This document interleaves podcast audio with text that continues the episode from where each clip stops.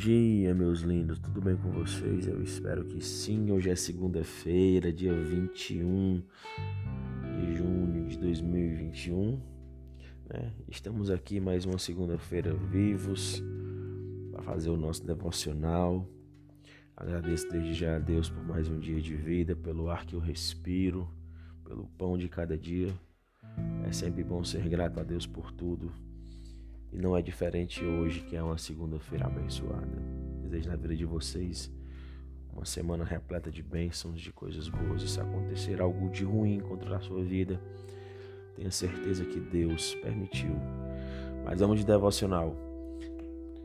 Salmo 127, versículo 2. Será inútil levantar cedo e dormir tarde, trabalhando arduamente por alimento? O Senhor concede o sono àqueles a quem amam. Eu acho que todos sabem da história do rapaz jovem chamado Daniel, né? Daniel, servo de Deus, foi lá para Babilônia passar um tempo. E nesse período, Daniel se mostrou pelos relatos bíblicos ser um jovem temente a Deus, ser um jovem costumava orar três vezes ao dia e não tinha não tinha vergonha de fazer algo é, fazer tal coisa na frente de alguém. Daniel era um cara que orava, está as portas abertas, não sei, não sei explicar ao certo para vocês, mas ele tinha uma comunhão com Deus muito perfeita. E eu sempre sempre gosto de dizer que quando nós temos uma comunhão maior com Deus, parece que nós somos realmente perseguidos. É, não é um clichê, mas é uma verdade. Parece que nós, até, até brinquei ontem quando eu louvei, a gente tem um alvo nas costas e o inimigo só quer acertar a gente. E Daniel era perseguido, né? Daniel ele tinha o hábito de orar abertamente todos os dias. E os seus inimigos, eles, eles chegaram para o rei Dário e falaram assim, rei Dário, cara, vamos fazer o seguinte, vamos criar um decreto, vamos criar aqui uma lei, um decreto não, uma lei, perdão, vamos criar aqui uma lei para que quem for pego fazendo qualquer coisa, adorando qualquer Deus que não seja o nosso Deus, vamos, ó, pá, vamos fazer uma, vamos prender esse cara, vamos fazer algo com ele. Então foi lá e foi cá. Todos já sabem da história que tinha uma cova com os leões para jogar quem fizesse algo de errado. Né? E Daniel não ia com certeza deixar de orar, porque ele era um servo temente a Deus e sabia o que Deus faria se algo de ruim acontecesse. Ele confiava tanto em Deus que ele não hesitou, ele não pensou em parar. Eu vou parar de orar porque vai acontecer algo ruim comigo. Não. Daniel continuou a orar as suas três vezes ao dia. E os seus inimigos, os seus adversários, os seus. É, como eu posso dizer? Os invejosos foram lá e disseram: Redário, cara, Daniel, aquele rapazinho ali, o bicho tá orando. E Daniel foi lançado dentro da cova dos leões. E eu vou chegar agora na parte que diz que eu li do texto em Salmos. A Bíblia diz que Daniel dormia mesmo cercado de leões na cova. E o rei, que não estava na cova, passou a noite acordado. Isso é muito interessante, meus amigos. O cara que estava no conforto não conseguia descansar, não conseguia dormir. E Daniel, dentro da cova, cheio de leões famintos, dormia. E eu lhe pergunto nessa manhã de segunda-feira: Você confia em Deus?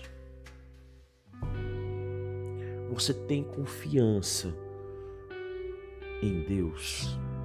Olha a confiança de Daniel, meus amados. Ele dormia enquanto leões famintos estavam próximo a ele para o devorar. E o rei Dário, que não estava na cova, estava no seu quarto do palácio, não conseguia dormir pensando o que aconteceria com Daniel. A confiança em Deus, meus amados, ela é muito importante. Quando você se preocupa demais com algo, é como se você não confiasse na provisão de Deus, na providência divina. É como você deixasse, você tirasse o poderio de Deus, a plenitude, a grandeza de Deus sobre o universo, ela deixasse de existir nesse momento, sabe? Então, o que eu venho aprender com Daniel nesse dia é que nós temos que descansar, sabe? Entregue nas mãos de Deus e descanse.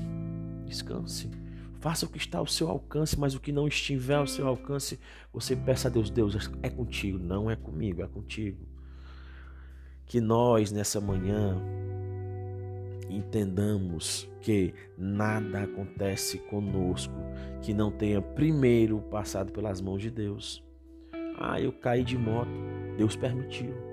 Não é sorte, não é azar, nada a ver com isso. É Deus, é permissão de Deus. Contrair o coronavírus, permissão de Deus. Não contrair, Deus permitiu que eu não contraísse. Irmãos, tudo passa pelo crivo de Deus. Vou voltar também em outro, outro personagem da Bíblia, Jó. Olha Jó, ele tinha tudo, estava rico, estava tal, estava show, estava perfeito. E o diabo chegou para Deus, ele estava viu já. Homem temente dizia do mal. É, é porque ele tem tudo. Tem como reclamar não. Pois tira tudo dele. Mas não toca na vida dele não. Tira tudo. Aí inimigo vai lá e tira tudo. E Jó continua tranquilo. Não, tem uns filhos ainda, não sei mais o que, não sei mais o que. Mata os filhos dele. Tudinho. Uma vez só, vai. Buf, todos os filhos. E Jó continuava lá, calado, sabe? Aí a esposa vem e amaldiçoa Deus, amaldiçoa Jó. E ele disse: Ei, nu eu vi do ventre da minha mãe, nu eu voltarei para lá. Eu vou morrer. Bendito seja o nome de Deus sempre. Olha Jó, perdeu os filhos, tudo que tinha, ainda virou leproso.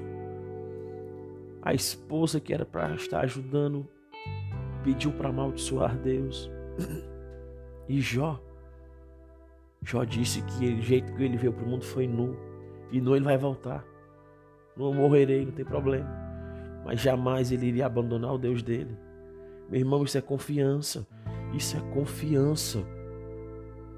Confie, meu querido, confie que tudo na sua vida é permissão de Deus. Eu tenho que, que parar por aqui, já, extrapolei o meu tempo de hoje, tá certo? Mas que Deus abençoe a sua vida, que Deus abençoe o seu dia. E se algo de ruim acontecer no seu dia, saiba que foi Deus que permitiu. Amém? Deus abençoe as vossas vidas, hoje e sempre.